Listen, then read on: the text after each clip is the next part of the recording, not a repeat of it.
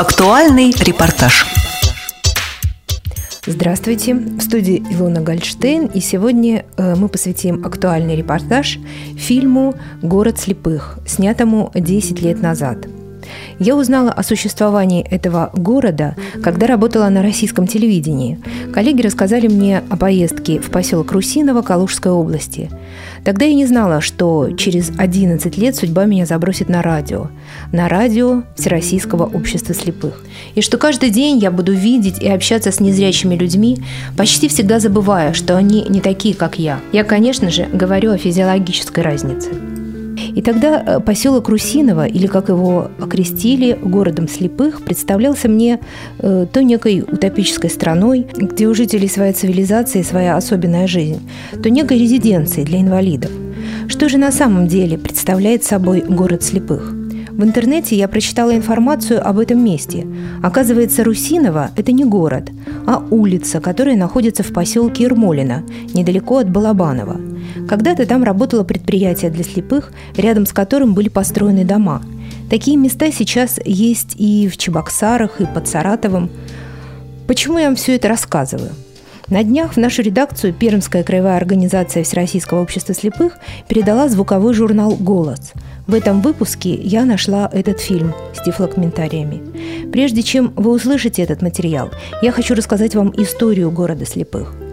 Заселение этих мест началось еще в 50-х годах. В поселок Русиново со всего Советского Союза везли раненых в войну солдат, женщин и детей, подорвавшихся на брошенных снарядах, везли слепых. Сами слепые тогда считали, что советской власти нужно было показать, что инвалидов в Советском Союзе нет – в Русинове людям сразу давали квартиры в новостройках и хорошие зарплаты. Построили путеводители, направляющие поручни вдоль дорог, и быстро провели электричество. Компактное проживание слепых считалось одним из методов реабилитации. Одна работа, одни интересы, одни путеводители вдоль единственной улицы. В поселковый клуб приезжали столичные артисты, оркестр Калужской филармонии и даже хор Пятницкого. А потом а потом людей бросили. Теперь средний возраст русиновцев 60-70 лет. От былого города слепых остались медленно разоряющиеся предприятия, облупившиеся пятиэтажки со стойким запахом самогона и те самые перила путеводителей. Я нашла видео в интернете. Люди, которые здесь живут сейчас, о своей жизни говорят в прошедшем времени. На Боровской фабрике был медицинский кабинет. Во всех трех окрестных поликлиниках были медики. Приезжали бригады врачей из центра Святослава Федорова. Слово «будет» для русиновцев не существует. Это слово уничтожила реформа здравоохранения. На примере поселка Русинова вообще видно работу новых реформ, новой России. Школа-интернат для детей с нарушениями зрения в Мещовске, тоже Калужская область, выпускает десятки подростков каждый год – Основных способов выйти в люди у них два. Школа массажа в Кисловодске, считается, что слепые лучшие массажисты, и музыкальное училище для инвалидов в Курске. В Русинове рассказывают, что э, в городах сейчас появился третий способ заработка для слепых – это программирование. Но здесь вместо него гонят самогон. Варят и продают его и слепые, и зрячие, а пьют в основном зрячие – а те самые перила путеводители, они давно заржавели. А теперь давайте послушаем документальный фильм «Город слепых», который был снят в 2000 году российским телевидением. Тифлокомментарий к фильму подготовлены звуковым журналом «Голос» Пермской краевой организации Всероссийского общества слепых. Российское телевидение. Альфа-фильм представляет – Когда вы будете смотреть этот фильм, помните, люди, о которых он снят, не увидят его. Никогда. Статистика неумолима. Ежегодно количество слепых и слабовидящих в мире увеличивается на 5-6%. Согласно последним данным, в России свыше 75 миллионов человек с ослабленным зрением абсолютно слепых более 1 миллиона. Фактически население целого города. Город слепых.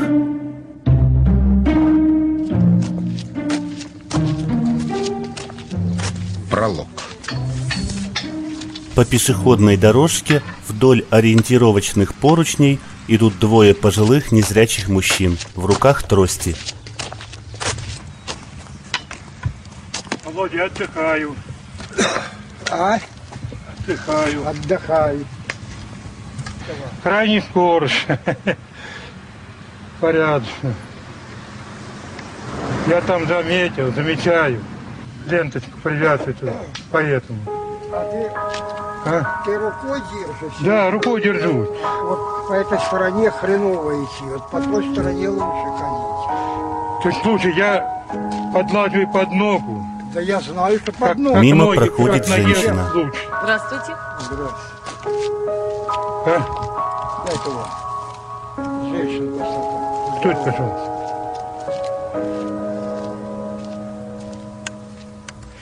Повесил ленточку. День прошел, смотрю, висит. Два прошел. На третий пошел, ни ленточки и ограды нет. Пойдем дальше. Пойдем, давай. Топай. Я знаю, что я неправильно. Я вот, когда рабочий день, стараюсь, чтобы не попасть, как рабочий. Вывеска «Осторожно, слепые пешеходы». Калужская область. Поселок Русиново. Удивительный городок. Незрячих и слабовидящих здесь около 400 человек. В далекие 70-е сюда собрались слепых со всего Советского Союза. Ехали из Сибири, Дальнего Востока, с Украины, Урала. Селились в обычных пятиэтажках, не обособляясь от зрячих. Их здесь все равно в три раза больше. Потихоньку привыкли друг к другу. Вот я, например, когда в четверг ходил в больницу, ну и раза два, да ну как еле-еле двигаюсь. Ну и мне, значит, э, вначале тут одна женщина помогла по- подойти к перилке. Туда дальше прошел, еще одна помогнула. Вообще хороших людей много. Слух о том, что в Русиново вот-вот откроется огромный реабилитационный центр для слепых, распространился очень быстро. В начале 80-х здесь действительно заложили фундамент этого самого центра. Но так фундаментом это и осталось. Строительство домов заморозили. Хотя поначалу прибывающие семьи сразу обеспечивались благоустроенными квартирами, а одиноким давали общежитие.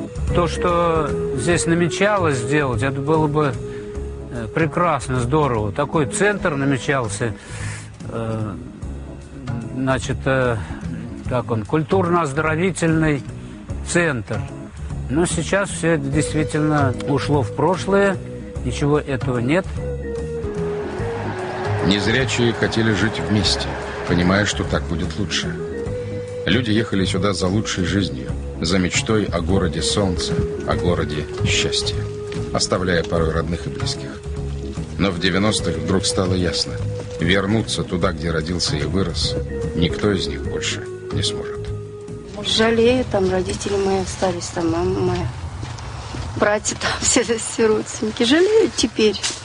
А тогда рвалась, Москва, работа. Молодая была, теперь не хочу. Кадры кинохроники. В России пожертвования в пользу бедняков, сирот и инвалидов всегда считались благим делом. Для слепых открывались богадельни, приюты, трудовые интернаты. Грехом считалось не подать убогому. После революции советская власть принялась за искоренение буржуазных предрассудков. Просить милостыню на паперте стало, что называется, антиобщественным занятием. Слепых активно привлекают к работе на предприятиях и фабриках для выполнения простых операций. Их зарплата намного выше пенсии по инвалидности. Появляются первые слепые стахановцы. В начале 50-х вокруг некоторых предприятий возникают целые поселения незрячих.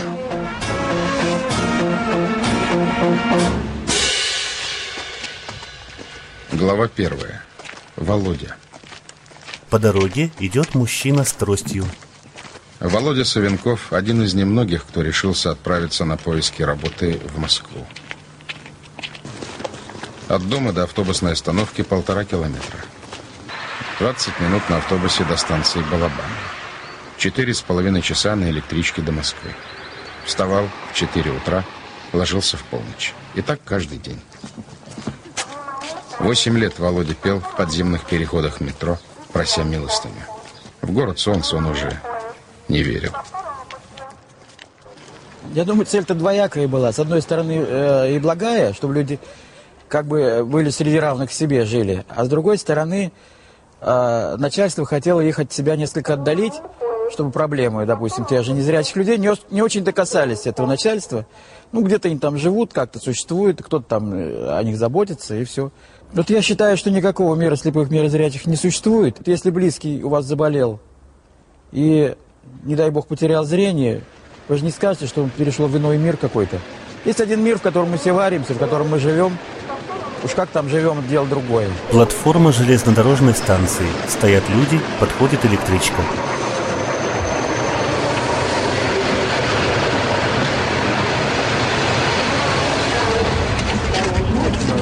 Вместе с остальными пассажирами Владимир заходит в вагон.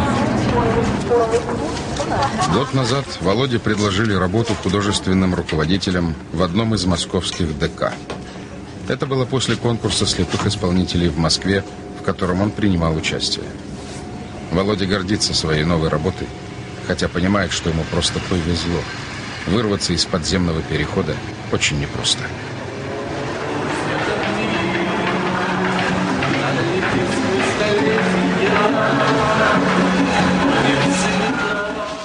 Мужчина поет в подземном переходе. Сколько их слепых музыкантов, поющих в московских переходах. Жизнь большого города они познают вот так, через шарканье ног, не всегда добрые реплики в свой адрес и звон монет. Мало кто знает, что музыка для незрячего, так же, как и возможность петь, один из способов реабилитации. Подходит сотрудник милиции.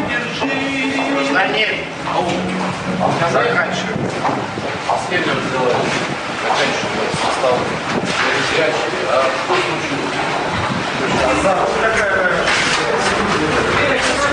кто Незрячий показывает сотруднику милиции бумагу. У меня есть решение Госдумы, просто не Лужков, а я ходил еще давно. Госдума издала закон, по которому музыкантов переходит, квалифицируется как мелкорозничная торговля. Это раз. Ну, Жирников нет, но депутаты все-таки повыше, наверное, Жирников. Ваше благородие, госпожа чужбина, жарко обнимала ты, да только не любила.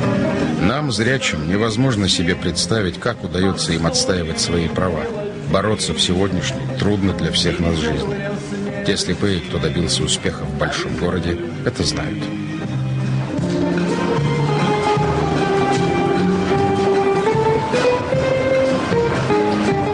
Незрячий депутат Государственной Думы Олег Николаевич Смолин. Со стороны общества. И это тоже легко понять, потому что, с одной стороны, опять же, средний уровень жизни упал, а с другой стороны, э, извините, может быть, это э, нехорошо прозвучит, очень многие электронные средства массовой информации проповедуют принцип «человек человеку волк». Глава вторая. Депутат. Олег Смолин, депутат Госдумы, слепой от рождения. Парадокс. Но именно преграда, поставленная на его жизненном пути в самом начале, заставила Смолина быть первым сначала в школе, а потом в университете и в аспирантуре. На всю жизнь он запомнил однажды сказанное кем-то. В любом деле слепой должен приложить усилий в 10 раз больше зрячего, чтобы быть с ним на равных. О политике Смолин раньше не думал. Но когда в конце 80-х стал депутатом, понял, что это и есть его настоящее место. Когда попал в политику, почувствовал себя в некотором смысле заложником. Э, заложником э, собственной роли. Э, действительно, с каждым разом у нас в парламенте становится все больше лоббистов нефти, газа, там, пива, чего-нибудь еще, у нас в парламенте становится все меньше лоббистов, образования, культуры, тем более инвалидов. Олег Смолин играет на фортепиано. В стенах Государственной Думы фортепиано – редкость. Инструмент достался Смолину по наследству от предыдущего поколения депутатов. Поначалу его хотели поставить в одном из холлов Думы, а потом взяли да и подарили Смолину. Если сегодня не удалось что-то доказать зрячим коллегам, музыка помогает не сдаваться. Лучше попробовать еще раз. Сначала. С новой силой.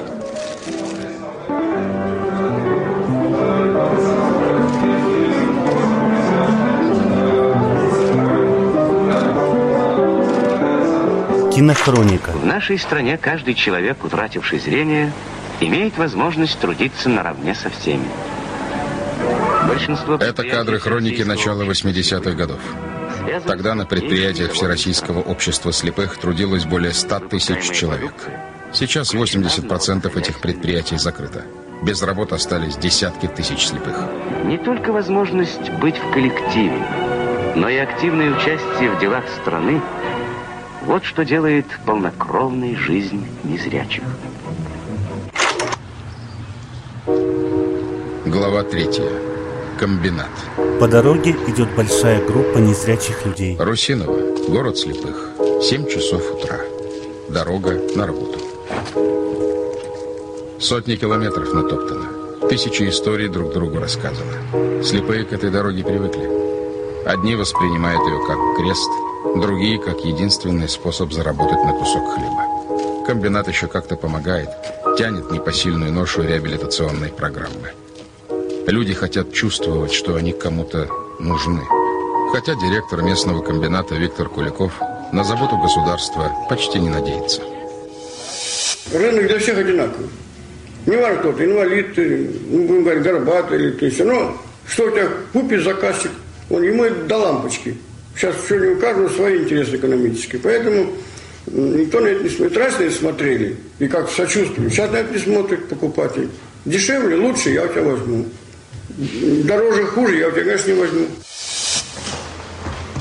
Эти дорожки специально выложены для слепых. Ориентируясь по ним, они могут легко попасть в тот или иной цех. Картонажное производство. Незрячие люди собирают картонную перегородку для коробок, решетку. Когда-то именно здесь, на Боровском предприятии, работали самые высокооплачиваемые слепые специалисты. По контракту с заводом «Рубин» они собирали панели для телевизоров. Теперь времена изменились. Картонные коробки, выключатели, шурупы и крышки для консервирования. Самый ходовой товар. Другой цех. Оплата сдельная – за тысячу крышек в час рабочий получает 11 рублей. В лучшем случае ударники зарабатывают 80 рублей в сутки. Вот здесь гетто, вот здесь сослали, вот здесь собрали всех в одну кучу, и они здесь в окне. И здесь никогда ничего не зажигается, и так далее, и так далее. Директор комбината. После условия работы, скажем, маленькая зарплата, живут они в таких убогих условиях, жилищных тем более, и так далее. У них здесь ничего нет. Хотя у нас и самодеятельность есть, и социальная сфера какая-то, но есть.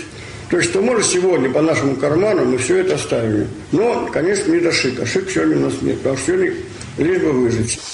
Съемка в цехе. Работают незрячие люди, многие в темных очках. На ощупь, уверенно и быстро выполняют достаточно мелкие сборочные работы. На экране крупным планом демонстрируются руки людей, собирающие изделия, лица и общие планы помещения.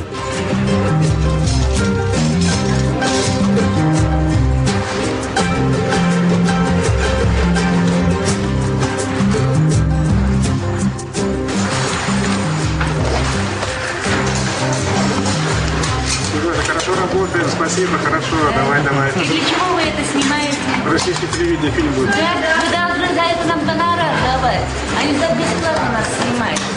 Дороги, чтобы у нас асфальтировали, незрячим ходить плохо. Б- больница далеко. Больницы далеко.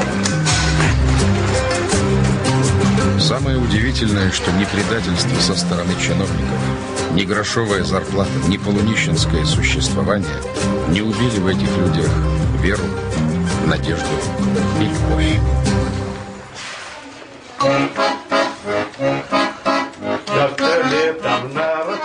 Следующий сюжет. Квартира. Мужчина играет на баяне.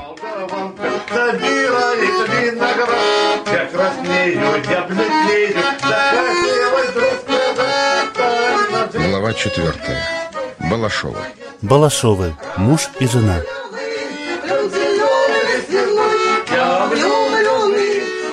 Камера снимает квартиру.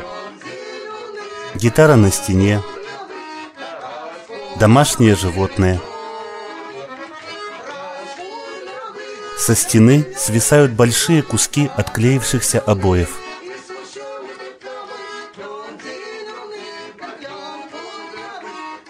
Детский велосипед у окна. Грязная газовая плита. А знаете, зачем рюкзак? В военном рюкзаке удобно носить.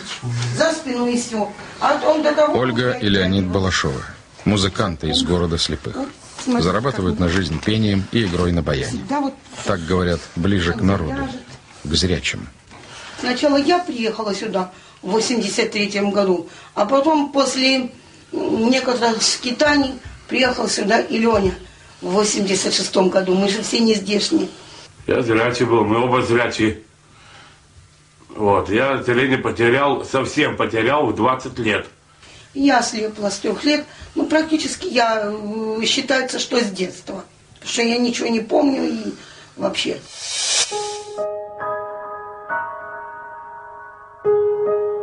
Здесь был рай. Вот. Иначе бы я здесь просто не осталась. У нас работало на предприятии 2000 человек. У нас э, трехэтажное здание, у нас ульем гудело. Я жила в общежитии, и он жил в общежитии. В воскресенье магазин закрывался рано, в 3 часа дня. И он остался без хлеба. А я себе думаю, да у меня же буханка хлеба есть, я с ним поделюсь. Вот и пошла и говорю, вот я тебе принесла полбуханки хлеба, и все. И мы начали общаться с ним. Вы знаете, он через неделю мне сделал предложение. Согласились сразу? Вы знаете, согласилась. Мне уже было 28 лет. Она-то у меня, я у нее первый. А до этого у меня два развода было. Знаете, я ей так и, сказал, что я только с тобой жизнь увидел. У Балашовых трое детей. Два мальчика и девочка. Они учатся в школе-интернате, а на выходные приезжают навестить родителей. Помогают по хозяйству. Приготовить обед и накормить родителей способен даже самый младший из них. Съемки на улице. Дети играют на спортплощадке. Мы сошли с ней, вот она мне прямо так и сказала, если один ребенок хоть будет инвалид, то рожать она больше не будет. Но ребенок родился у нас удачный, нормальный, зрячий, как говорится, и с ручками, с ножками. Мы их фактически для того и рожаем, чтобы они в какой-то мере нам, Вы нам знаете, помогали. я Но так это, можно сказать, эгоистическая цель, с одной стороны, да? Вот. А с другой стороны, эм, мы хотим, чтобы они, это самое, хотим, чтобы они, как говорится, увидели за нас то, что мы не увидели, доделали за нас то, что мы не доделали.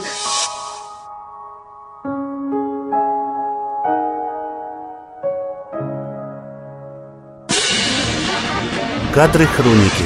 Советский Союз, 70-е годы, золотое время Всероссийского общества слепых.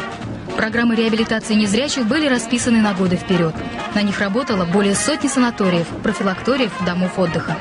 Два раза в год, выезжая на отдых, слепые получали возможность общаться, развлекаться, заниматься спортом наравне со зрячими. Сегодня такая возможность осталась у немногих, в основном у тех, кто живет в большом городе. Следующий сюжет. Спортзал. Глава пятая. Фунтик. Голбол – новый для России вид спорта. Игра как для зрячих, так и для слепых. На глазах темная повязка, ориентируются игроки по коврикам на поле и по звуку, который издают колокольчики внутри мяча. Чуть ниже накатываешь, чтобы... Там же колокольчики должны быть, запоминать, что там колокольчики. Эту девушку зовут Вика Потапова.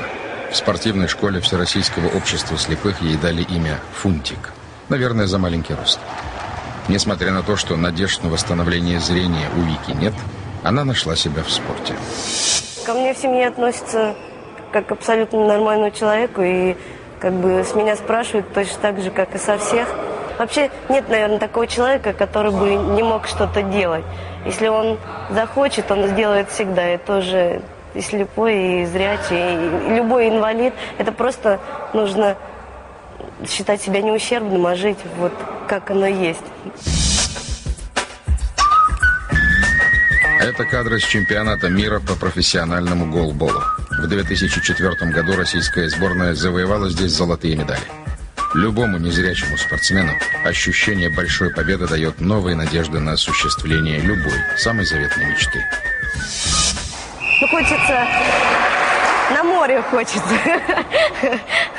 Я же раньше немножко видела, я знаю как-то вот земную стихию что-то, да, а морскую стихию я не видела никогда.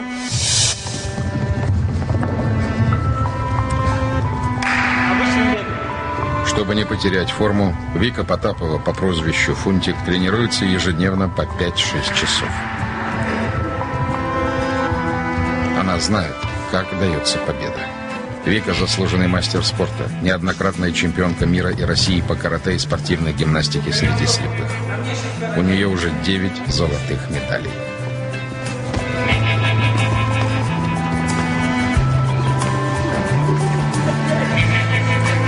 Фунтик, дай покажу. Вот эту спину будет отрабатывать. Односторонний захват. Ну, как бы, меня видит. Ты жива останешься? Я думаю, что он мягко должен достать. Подожди, оденусь. Давай. Придется просто. Это, ну, ты же слушай, ты же, ты же слепой, а не глухой. Раз забрал ногу, убрал, раз почистил. Добиться успеха в спорте незрячему можно, но тебе все равно будет знать только свой ограниченный круг людей. Каждый слепой мечтает об известности и популярности среди зрячих. На сцене Диана Гурцкая. Глава шестая. Диана.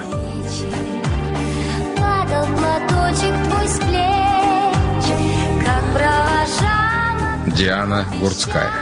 Злые языки поговаривали, что слепая певица Диана вовсе не слепая, и порывались снять с нее очки.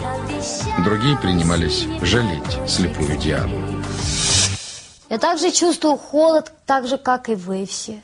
Я также чувствую опасности, я также чувствую страх, я также чувствую радость. Да?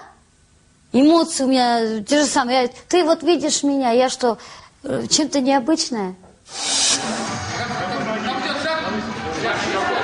История певицы Дианы Гурцкая похожа на сказку.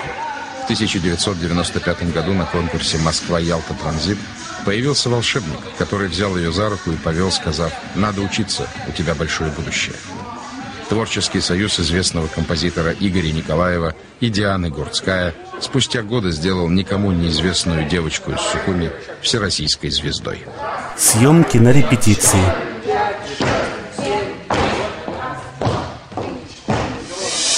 Я поняла то, что нельзя ни в коем случае а, сидеть и горевать.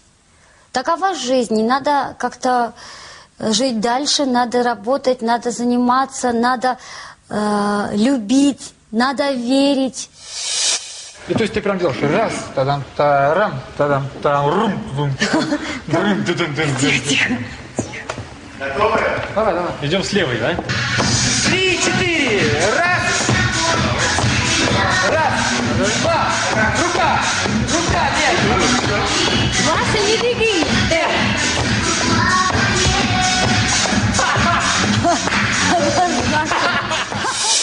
Вот здесь я нашла свою дорогу. Вот здесь я себя нашла. Я правду говорю, что я ничего делать не умею, только петь. Я только пою. Это и есть моя жизнь. Это и есть мой мир. Вот это и есть мое счастье. Сколько заветных платочков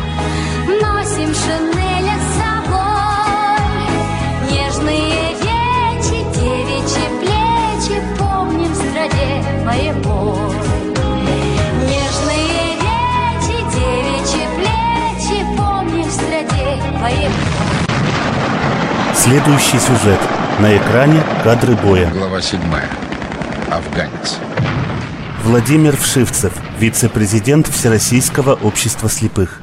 Яркий солнечный день, идет рекогносцировка, то есть это постановка задачи командиром соединения на местности. Возвращаемся к боевой технике офицеры, которые получали эту задачу. Взрыв, все. И на этом началась новая жизнь.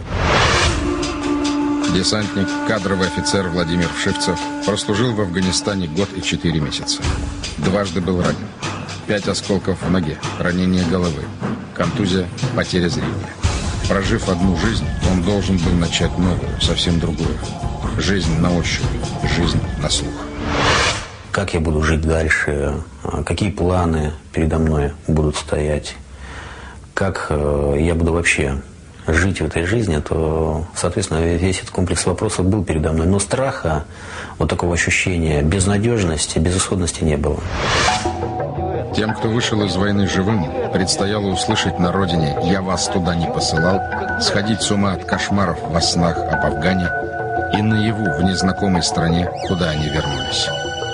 Но у них шансов приспособиться к этой новой жизни было все же гораздо больше, чем у тех, кто вернулся калекой.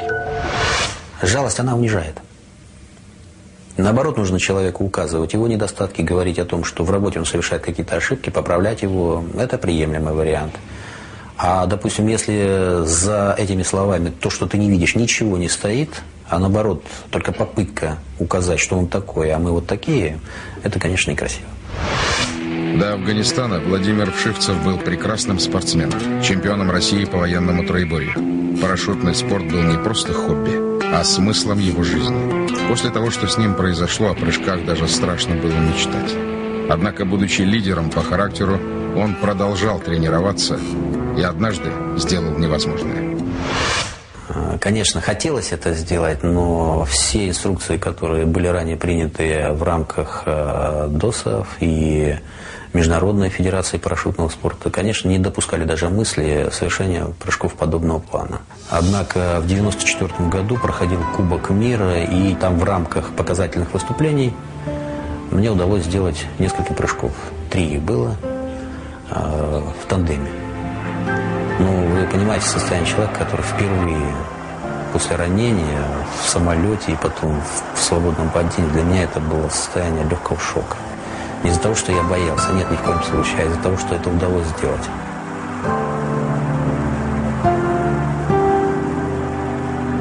Через год в России Владимир Вшивцев прыгнул с парашютом один. Никто в мире до него этого не делал. Ну, состояние человека, который прыгнул один, вообще, вообще не описано. Кинохроника. В 90-е годы в России большинство медицинских учреждений, в том числе и клиники глазных болезней, перешли на коммерческую основу. Стоимость одной операции по восстановлению зрения составляет от 1 до 10 тысяч долларов. Тех средств, которые выделяет Министерство здравоохранения России на социальные программы для слепых инвалидов, явно недостаточно. Сегодня, в свою очередь, на операцию ждут 200 тысяч слепых.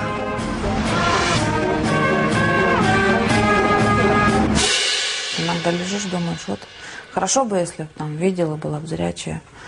А потом думаю, и какая бы я была, если бы я была зрячая. Просто у меня, ну как бы все-таки, не знаю, как это объяснить, все-таки есть какой-то комплекс, он там очень далеко, но он есть, потому что я начинаю анализировать, если бы я была зрячая, какая бы я была. Это, боже мой, не дай бог.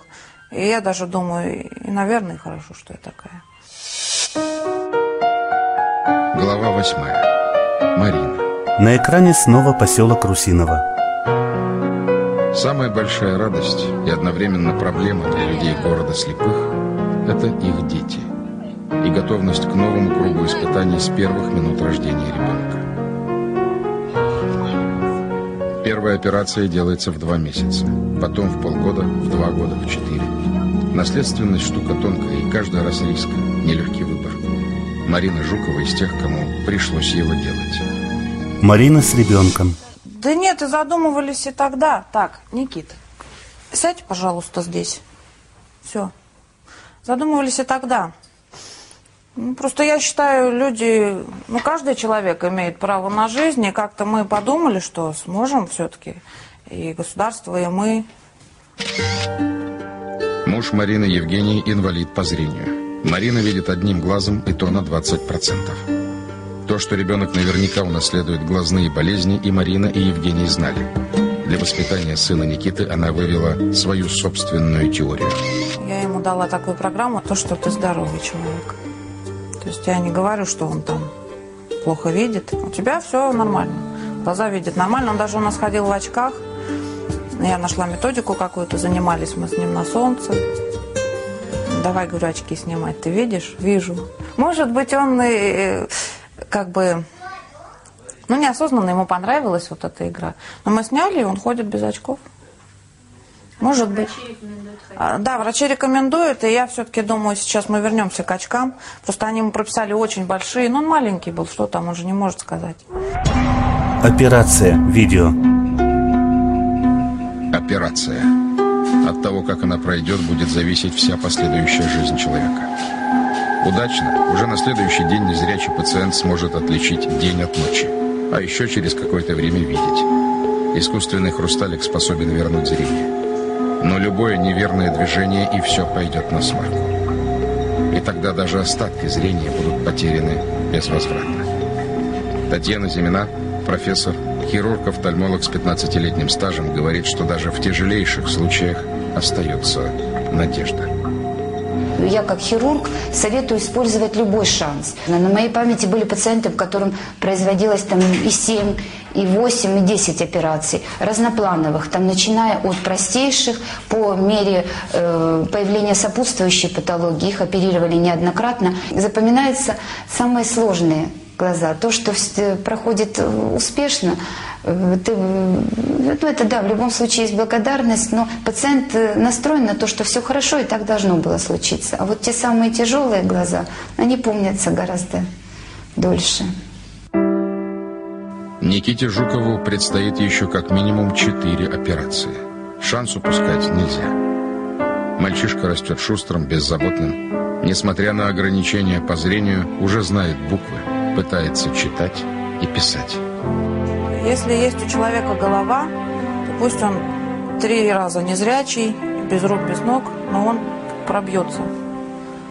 А у кого нет, тот и будет вот сидеть так и говорить, ой, да, есть нечего, пить нечего, и вообще Хроника. Впервые в России школа для слепых детей открылась в Санкт-Петербурге в начале 19 века. Тогда слепыми числилось 248 тысяч человек и около 40 тысяч детей. В первых школьных книгах рельефные буквы повторяли очертания обычных. Читать было сложно, требовалось слишком много осязающих движений пальцами. По-настоящему освоить эту науку слепые смогли лишь спустя десятилетия, когда появилась система рельефно-точечного чтения Луи Брайля. Много времени в школах для слепых уделялось физическому и трудовому воспитанию. Среди незрячих было немало профессиональных портных и скорняков. Детей учили ткать, шить одежду, плести корзины. Продукцию слепых охотно раскупали. Особое значение придавалось музыке. Оркестры слепых исполнителей всегда были очень популярны. Но основной задачей школ для слепых была и остается подготовка к жизни среди зрячих. Глава 9. Школа. По коридору идут незрячие ученики. В школьных коридорах принято правило правостороннего движения.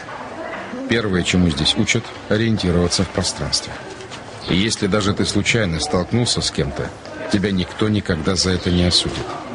Потому что у каждого ребенка, который приходит сюда, есть своя история о свете и тьме. И совсем не детские размышления, как жить дальше. Мне было в то время 11 лет. Я ложилась спать вечером, а утром проснулась, и у меня темнота. Во-первых, мне стало страшно от того, что мне казалось, что у меня никогда не будет друзей, ни подруг. И я не знала, как войти вот в этот мир, ну как вот мир зрячих и быть незрячим. Мы, не задумываясь, одеваемся, причесываемся, зашнуровываем ботинки. Для слепого это колоссальный труд.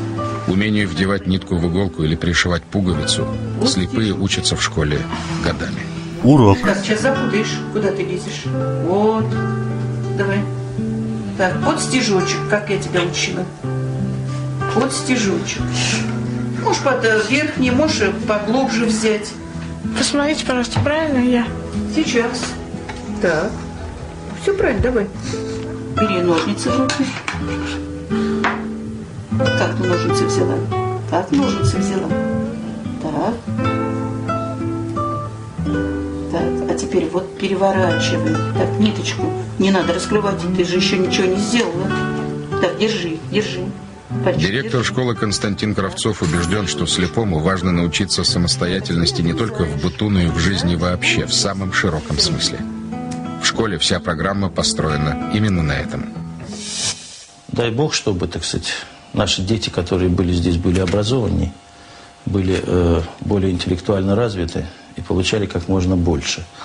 Э, для того, чтобы э, самому найти свой рациональный выход из всех несовершенств, которые существуют вокруг него, потому что ни общество, никто не готовы ему в этом помочь. На мгновение закройте глаза и прислушайтесь.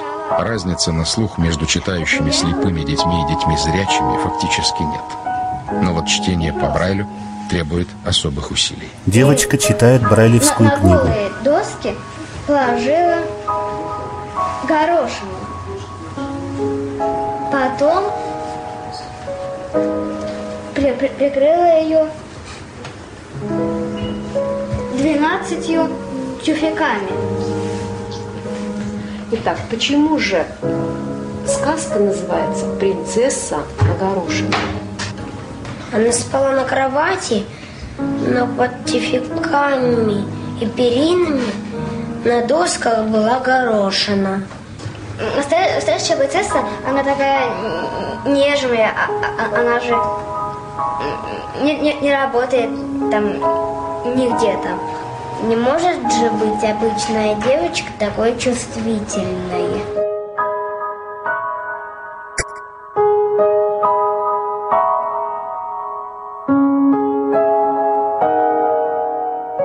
Директор школы. Э, Если мы берем, допустим, западную систему и нашу, то формируя личность, можно сказать совершенно четко, мы далеко ушли вперед. В своей борьбе за существование и за существование полноценный наш незрячий человек э, делает удивительные шаги. И вот если раньше был ограниченный спектр деятельности наших даже интеллектуалов, то сейчас новые технологии позволяют, так сказать, нам э, их деятельность расширить безгранично. Они информационно совершенно независимы. Они в интернете получают любую информацию. Раньше они зависели от того, что напечатают по Брайлю. Сейчас этого нет. Компьютерный класс. Старшеклассники, освоив Брайля, переходят на следующий этап обучения с помощью компьютеров. Это десятипальцевый метод, но со специальной звуковой программой.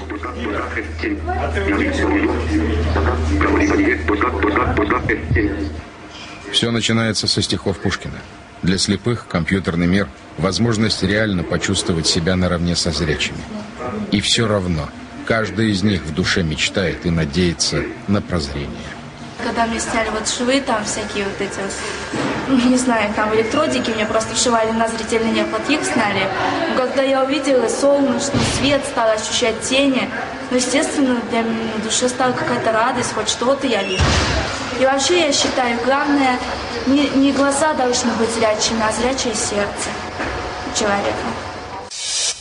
Следующий сюжет. Мужчина включает магнитофон. Глава 10. Поэт.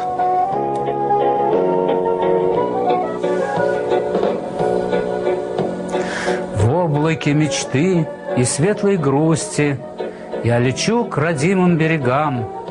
Там мое родное захолустье, Волги ширь, Дубрава по холмам. Вот село, рассыпалось домами Между Волгой и крутой горой. В мыслях Виктор Верхов, поэт города слепых. Более 30 лет назад он приехал сюда из Самары. Бывший учитель истории, сейчас на пенсии. Стихи – это его единственная отрада. И когда приезжаю в родное село, на душе у меня светло. Если я про себя скажу, то я так скажу, что мне здесь очень плохо. Плохо, потому что здесь э, мы как бы в какой-то мир заключены в отдельный. Кого-то это удовлетворяет, то есть они не замечают, им безразлично. Они а, пошел поработал, пришел, поел, поспал, пошел в домино поиграл. Им не скучно, поболтали между собой. А мне скучно. Вставляет бумагу в брайлевский прибор. До сих пор Верхов по собственной инициативе проводит в Русиново вечера отдыха для слепых, пишет целые сценарии таких вечеров. И, конечно же, стихи. Пишет. прошлом году поэту посчастливилось побывать в родных местах на Волге. Школьные друзья помогли. Но уехать туда на совсем невозможно. Город слепых не отпускает. Есть э, такие люди, э, которые хотели бы отсюда вырваться, выйти в более э, в те, места, где можно себя более реабилитировать, интегрировать, как это сейчас говорят, все, иностранные слова. А, а здесь это, можно сказать, невозможно. Эпилог. Русинова. Идет женщина с тростью. Вплоть до начала 90-х целые комплексы, поселки, города для слепых строились по всей стране. Разве думал кто тогда, что город мечты превратится в резервацию, а его обитатели замкнутся, каждый в своем мирке, в своей квартире? Подъезд, лестничная площадка, дверь в квартиру.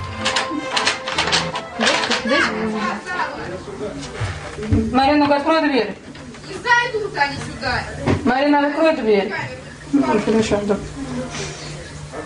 А ничего, потому что мне потом стыдно, а никому там еще мало привыкла позировать, вот на звезда. Нашу съемочную группу не пустили в эту квартиру.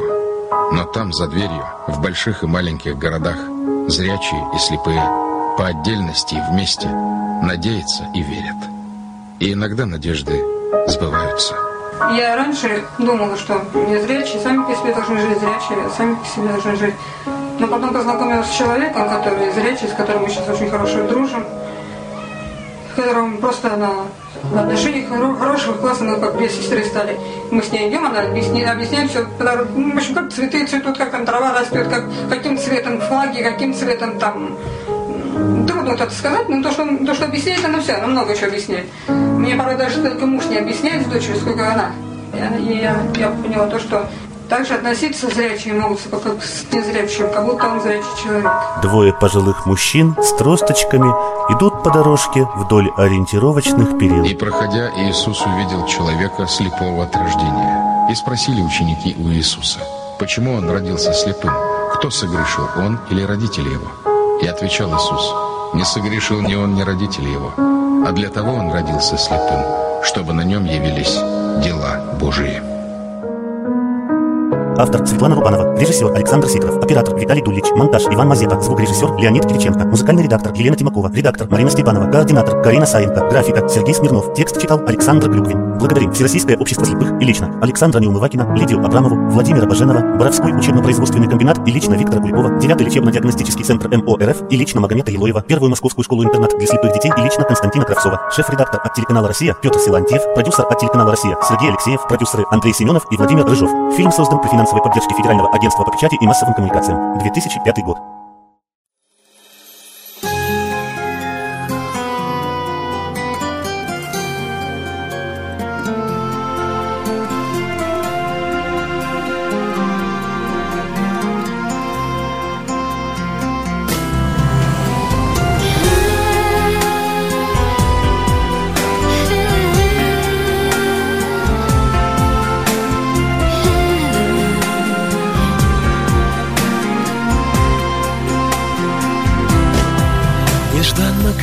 Свет счастливой звезды.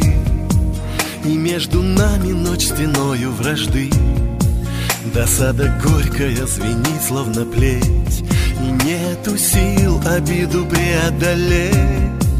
Но вот в окно стучится случай гонец. И нашим горестям приходит конец. И новый день сменяет сумрак печаль. И снова жизнь светла и радостна вдаль Всегда крылатый и мятежный Со мной спутники мои. Все девять месяцев надежды. Все девять месяцев любви. И вы опять со мной, как прежде. Друзья надежные мои. Все девять месяцев надежды девять месяцев любви. Я не боюсь глухой наветной молвы. Я перед нею не склоню головы. Как не была б моя дорога крута Я знаю, где-то впереди высота. Да разве я устану жить и любить? А я еще успею крылья сложить Крича отчаянно кружит воронье. Я не устану верить в счастье свое Всегда крылатый и мятежный Со мной спутники мои. Все девять месяцев надежды Все девять месяцев любви. И вы опять со мной, как прежде Друзья надежные мои. Все девять месяцев надежды Все девять месяцев любви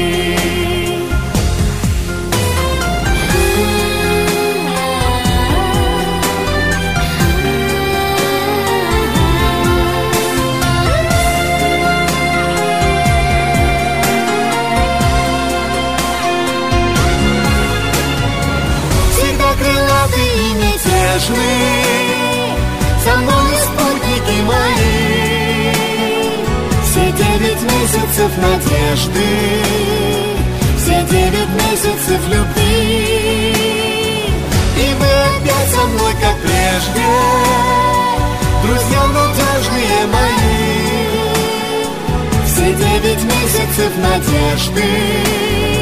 Все девять месяцев любви месяцев надежды Все девять месяцев любви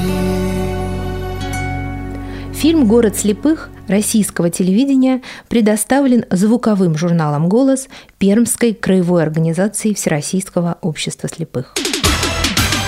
Актуальный репортаж.